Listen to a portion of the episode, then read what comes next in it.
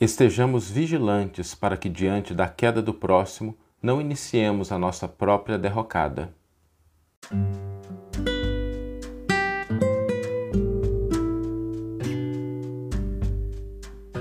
Você está ouvindo o podcast O Evangelho por Emmanuel, um podcast dedicado à interpretação e ao estudo da Boa Nova de Jesus através da contribuição do benfeitor Emmanuel. Hoje nós vamos refletir sobre a vigilância que nós devemos ter perante aquelas pessoas que caíram, que falharam, mas é uma vigilância diferente. Eu já vou adiantando aqui que o Evangelho, às vezes, ele, ele nos dá uns puxões de orelha, nos apontam para coisas que nem sempre a gente está observando, e é importante a gente prestar atenção de que natureza que deve ser essa vigilância. Em primeiro lugar, a gente precisa reconhecer que a Terra não sei se para vocês, mas assim, para mim está claro que a Terra é um grande campo de provas. Nós somos testados, avaliados, né, provados a todo momento na nossa vida, passamos por situações de avaliação dos nossos valores, por tentações. Essas situações estão presentes na nossa vida. Todos nós que estamos vivendo no mundo já nos defrontamos vez ou outra, se não várias vezes, com essas provas. E a prova ela não necessariamente é uma coisa ruim, porque ela vem avaliar os valores, as conquistas. Né? É a prova que habilita o aluno a passar para o próximo ano letivo, a ter um título, a gangariar novas posições. A prova ela é boa, mas a realidade é que nem todos passamos na prova. Muitas vezes a gente, diante da prova, diante do desafio, diante daquilo que Deus nos convida a consolidar, a testemunhar. Né? É uma palavra que nossos irmãos evangélicos utilizam muito, eu acho muito bonita. Eu tenho um grande amigo meu que é pastor evangélico, uma pessoa que eu admiro muito. A gente é amigo desde a época de faculdade. E, e essa palavra é uma palavra que se usa muito no meio evangélico, eu acho ela muito bonita, né? que é o testemunho. Né? E aí, e agora? Agora é a hora de testemunhar, é hora de colocar a prova. E a gente falha, às vezes a gente falha. E se a gente olhar para o mundo, nós vamos encontrar várias pessoas que falharam. Nós vamos encontrar irmãos nossos de caminhada que perderam a fé, que diante de uma dificuldade, que diante de uma perda, que diante de uma, um problema maior, perderam a conexão com Deus. A gente vai encontrar pessoas que entraram em desespero diante de um obstáculo, diante de algo que não conseguiram, diante de uma perda muito grande. A gente vai encontrar pessoas que abandonaram a própria obrigação que tinham a responsabilidade, às vezes dentro do lar, às vezes no ambiente de trabalho, e que, por uma razão ou outra, cederam e não cumpriram com a obrigação que lhes cabia. A gente vai encontrar, inclusive, pessoas que dizem que se cansaram de fazer o bem. Eu já encontrei pessoas assim. Não sei se alguém já teve a oportunidade de encontrar com uma pessoa que vira para a gente e fala assim: Olha, cansei de fazer o bem, não adianta mais, né, isso não dá resultado, eu não estou vendo nada acontecer e a pessoa se cansa de fazer o bem e se contrai, se restringe, fica né, limitada em relação às suas possibilidades. Existem pessoas que cederam ao desânimo, que cederam ao pessimismo. Todas essas pessoas falharam diante de provas, falharam diante de desafios, e aqui não é nenhuma crítica, é uma observação. E por que, que essa observação é importante? Para que nós não caiamos no equívoco de condenar e esquecer que o nosso papel é de apoiar, ainda que sejam com as nossas orações. Porque quando a gente cede espaço para censura e para condenação, nós abandonamos a vigilância que devemos ter e principiamos, iniciamos a nossa própria queda. Eu sei que isso pode parecer duro, e aqui antes eu, eu gostaria de deixar claro: não significa a gente não ver, não significa a gente não observar. A percepção, né, o contato, o entendimento de que a pessoa falhou, de que ela fracassou, é, é algo que não tem nenhum problema a gente fazer. O problema é o sentimento e o julgamento que a gente começa a ter a partir de, da constatação, a partir da observação. Observar que uma pessoa falhou, observar que uma pessoa fracassou, que ela não cumpriu as obrigações, que ela fraquejou, é uma observação, mas a observação sem julgamento, ela instrui. Quando a observação ela avança no caminho do julgamento, da condenação, da censura, aí nós entramos em um outro terreno que é um terreno muito perigoso. Porque quando nós adentramos essa estrada do julgamento, da crítica, da censura, da condenação, a gente corre o risco, a gente começa a fraquejar, a bambear as próprias pernas. Olhando a queda do outro, a gente começa a fragilizar as nossas próprias forças. E eu queria aprofundar um pouquinho isso.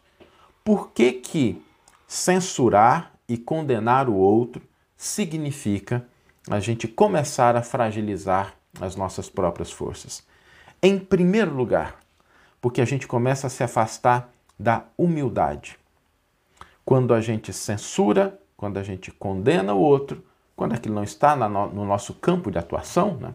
aquilo não é uma coisa que diz respeito, não está diretamente ligada àquilo que nós estamos fazendo, quando a gente começa a censurar e a condenar, a gente se afasta da humildade. Porque a humildade, ela nos informa que se o outro caiu em determinado lance da estrada, em que talvez a gente até tenha conseguido passar, isso não significa que nós não tenhamos caído no passado ou que nós vamos cair em outro lance do futuro. A olhar para uma pessoa que cai deve nos alertar, deve despertar na gente a vigilância. Nossa, o outro caiu, o outro falhou. Será que tem alguma pedrinha no meu caminho? Será que tem algum buraco na minha estrada que eu não estou vendo? Será que tem alguma coisa que eu não estou percebendo? Esse alerta é que deve motivar as nossas, os nossos pensamentos, as nossas ações, a nossa reflexão. Porque às vezes a gente fala assim, ah, o outro caiu e não viu. Mas às vezes a gente também está caminhando e não, vi, não vê. Por isso a humildade, ela nos coloca em conexão com a experiência do outro no seguinte âmbito. O outro tropeçou em algo que não viu. Será que tem alguma coisa que eu não estou vendo? O outro abriu mão de uma obrigação que ele deveria cumprir. Será que eu estou cumprindo com todas as minhas? Essa é a atitude da humildade, que observa no outro um alerta para que a gente possa estar mais atento às nossas próprias obrigações, aos nossos próprios compromissos, à nossa própria fragilidade.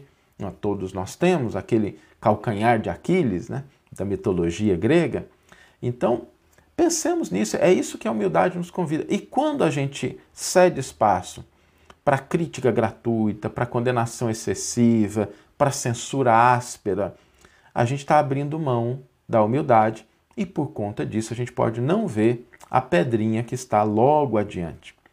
O segundo aspecto que essa atitude principia, dá início a nossa própria queda é que a gente perde a chance de dar apoio, de exercitar o zelo, o cuidado fraternal. Porque quando o outro cai, a preocupação fundamental do cristão é do auxílio. Que, que dá para fazer para ajudar? O que, que eu posso fazer para contribuir? Porque isso vai mobilizando as nossas forças do bem, isso vai mobilizando aquilo que nós temos de positivo, as nossas virtudes. Né? É, é, mais ou menos assim, né? O médico, imaginemos um médico que está no hospital e chega um doente que está com uma problemática. E aí ele começa a falar assim, mas também você não cuidou da saúde, você não fez isso, você não fez aquilo, né? E começa a, ao invés de tratar a doença, né, condenar a atitude que levou para ela. Ora, esse médico, ele vai ter um problema, porque ele não vai ter a experiência de cuidar, de zelar. Eu trabalhei em pronto-socorro durante uma época da minha vida e eu tinha um, um, um, amigo que era um médico, era um médico intensivista. Ele trabalhava numa UTI móvel. E era uma pessoa que me impressionava, sabe? Porque só pegava os casos mais complicados. Só pegava os casos difíceis. Está numa UTI móvel, aquela UTI que tem que se deslocar para um acidente, deslocar um paciente que está grave no hospital para outro que tenha mais recursos. E ele me impressionava por duas razões. Ele tinha um bom ânimo, uma alegria, uma disposição, porque cada pessoa que chegava ali na UTI, ele olhava para ela e falava assim: Nossa, é a oportunidade de eu ajudar. É a oportunidade de eu salvar uma vida. É a oportunidade de eu contribuir com alguma coisa. Como é que eu faço? O que, que eu vou utilizar? E a cada atendimento que ele fazia, ele vinha trazendo essa energia, essa disposição. Falou, nossa, consegui. Ele brincava assim, falou assim: olha, é, é, morrer na minha mão é muito difícil, porque eu vou fazer de tudo para poder manter a pessoa viva até que ela chegue aonde ela precisa de recursos. Essa atitude é uma atitude legitimamente cristã. É uma atitude que olha para a pessoa que está doente, que está caída, que está com problema e fala assim: o que, que dá para eu fazer?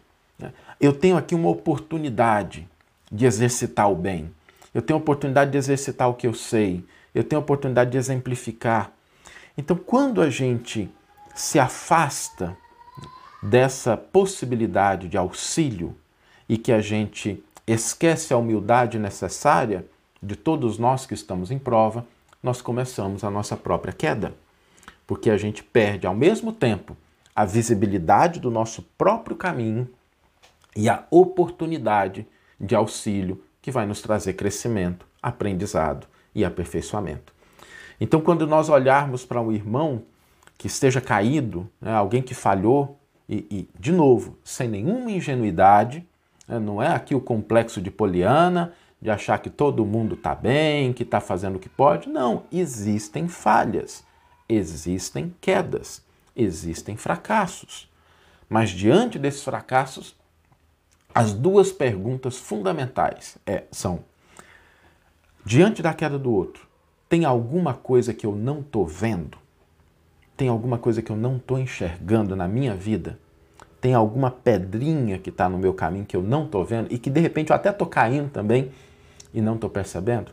Essa é a primeira pergunta. A segunda pergunta é: o que, que eu posso fazer para ajudar? O que, que eu posso fazer para apoiar? Essa pergunta, essa, é, final, é a pergunta que mobiliza as nossas ações. Então, diante da queda do próximo, lembremos-nos sempre que o Evangelho nos convida à atitude de humildade, de vigilância e de apoio fraternal. Vamos ler agora a íntegra do versículo e do comentário que inspiraram a nossa reflexão de hoje.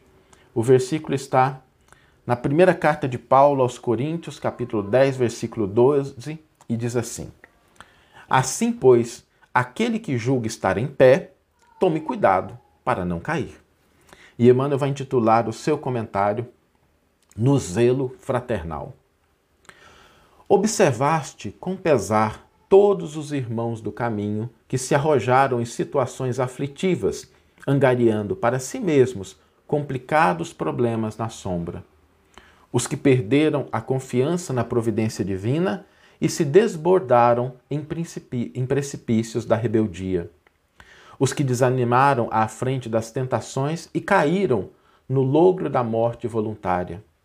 Os que abandonaram as obrigações santificantes que lhes competiam a pretexto de fadiga ou dificuldade.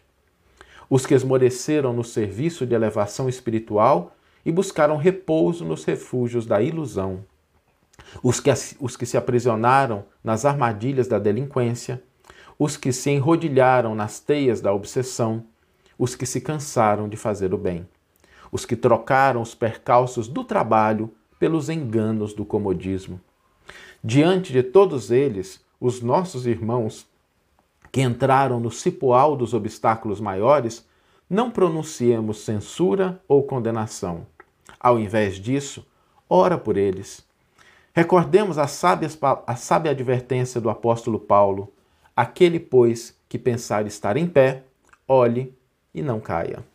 Que você tenha uma excelente manhã, uma excelente tarde ou uma excelente noite e que possamos nos encontrar no próximo episódio. Um grande abraço e até lá!